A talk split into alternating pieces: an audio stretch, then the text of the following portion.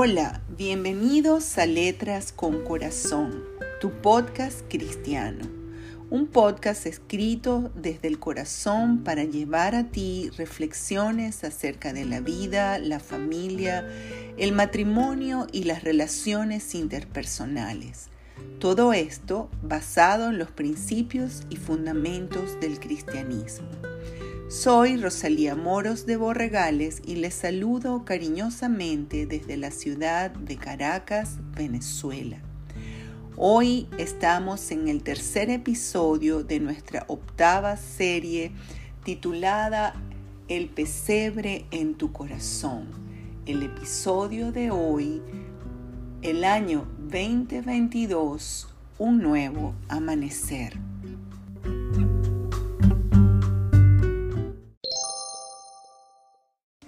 El año 2022, un nuevo amanecer. En cada giro del planeta Tierra, los diversos ciclos que se llevan a cabo parecieran querer recordarnos que siempre habrá esperanza en nuestro horizonte. Nos muestran que siempre puede haber un nuevo comienzo, un cierre y una nueva apertura de nuestra alma ante los diferentes desafíos de la vida.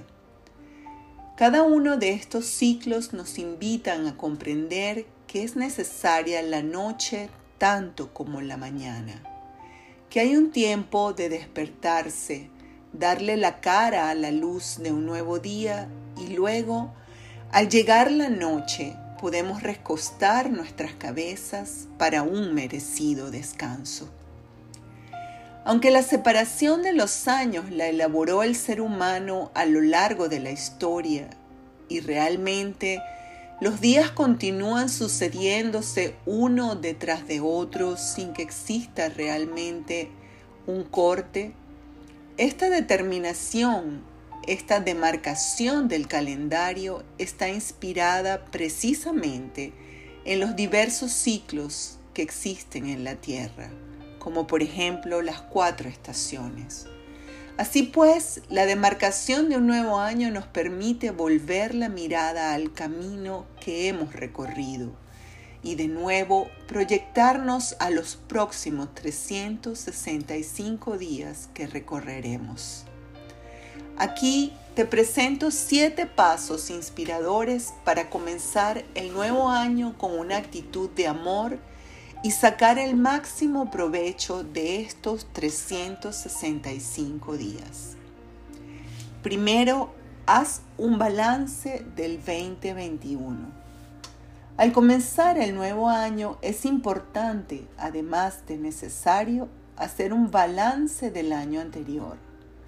Poner nuestro caminar en una balanza nos permite mirar la vida con una perspectiva más justa de tal manera que podamos rectificar en los desaciertos cometidos, así como celebrar con íntima satisfacción los logros alcanzados. Toma una hoja en blanco y haz dos columnas. En la de la derecha escribe tus logros del 2021. En la izquierda escribe los retos y desafíos para el año 2022 esto te permitirá ver tu alcance, tu avance, al mismo tiempo que te permitirá reflexionar sobre los obstáculos que te impidieron cumplir otras metas que anhelas conseguir y convertirlas entonces en los retos para este nuevo año. Recuerda, escribir tus pensamientos afirma tus convicciones. En segundo lugar, planifica tu nuevo año, pero también vive cada día. Planificar nos permite evaluar los métodos y materiales que poseemos para construir el año.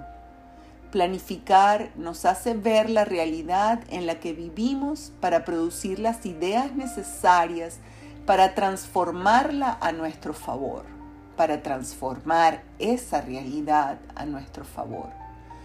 Una vez Jesús les explicó a sus discípulos y a una gran multitud que lo rodeaba que el hombre sabio, antes de construir una casa, primero se sienta a ver con cuáles materiales cuenta para lograr esa construcción, de tal manera de no dejarla a medias.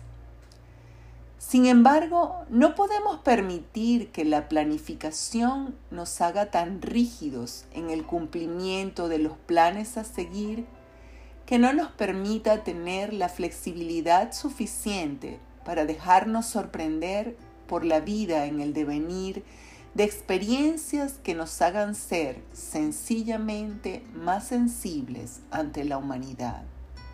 Experiencias que engrandecen nuestra alma.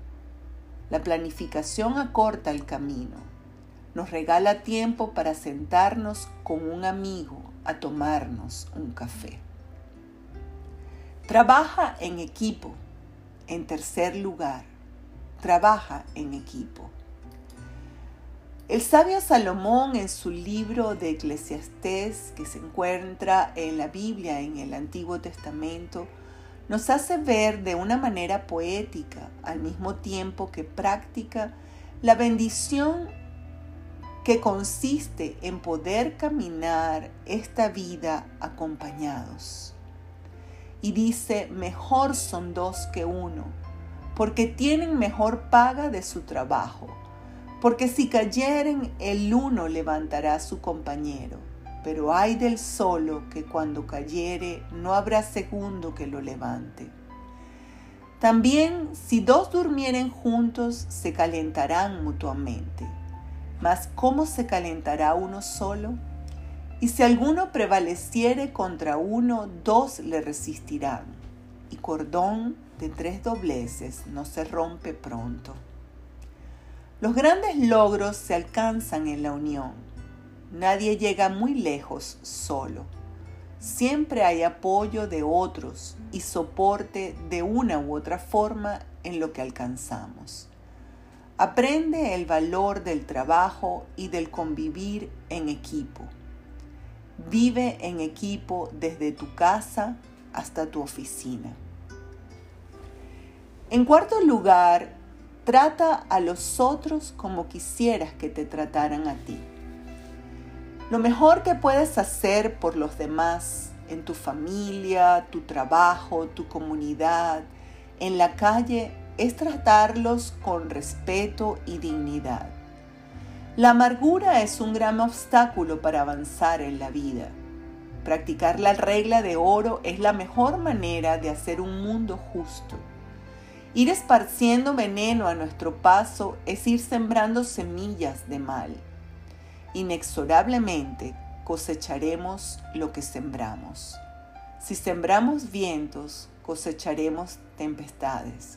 Si sembramos respeto y dignidad, cosecharemos amigos.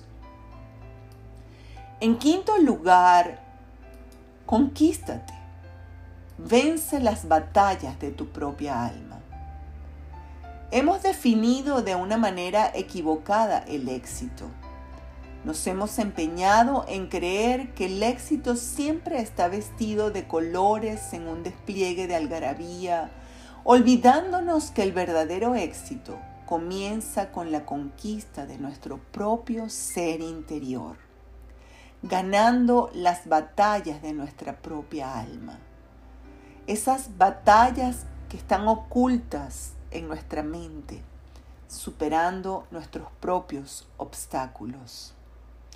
Como lo expresara de una manera brillante el poeta William Ernest Henley con su poema Invictus, el cual se convirtió en el gran inspirador de Nelson Mandela en sus 27 años de prisión.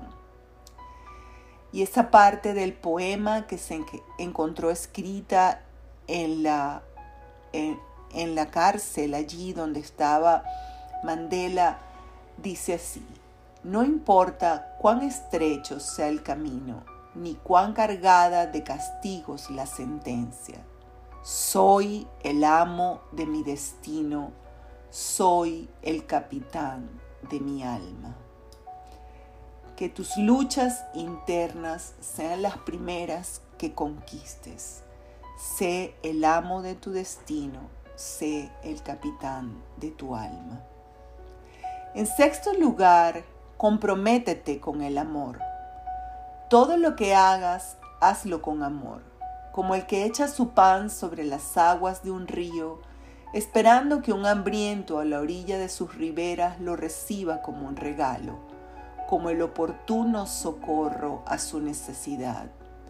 No vivas esperando el reconocimiento de los hombres. Muchas veces las acciones más nobles y trascendentes en la vida no son aquellas que reciben premios humanos, sino las que ve Dios desde los cielos. Acostúmbrate a trabajar calladamente, impregna de amor todo lo que haces. Sin duda habrá recompensa para tu alma. Y en séptimo y último lugar, pero no menos importante, renueva tu fe y aférrate a Dios. La vida es demasiado frágil. Hoy estamos bailando y mañana podemos terminar llorando. No vivas con la altivez de la soberbia, pues mientras más alto te conduzca la altivez de la soberbia, más estrepitosa será tu caída. Solo Dios nos sostiene cuando humanamente no podemos hacer nada. Hazte el propósito de renovar tu fe. Busca a Dios, sin duda, Él se mostrará a ti. Recuerda las palabras de Jesús que citó el evangelista Mateo en el capítulo 7, el verso 7. Pidan y se les dará. Busquen y encontrarán. Llamen y se les abrirá. Porque todo el que pide recibe, el que busca encuentra y al que llama se le abre.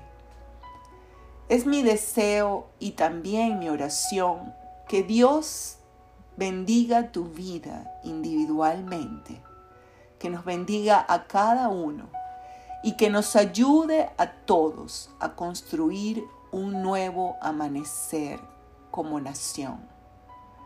Que Dios te bendiga la vida y que el año 2022 se convierta en un nuevo amanecer para ti y tu familia.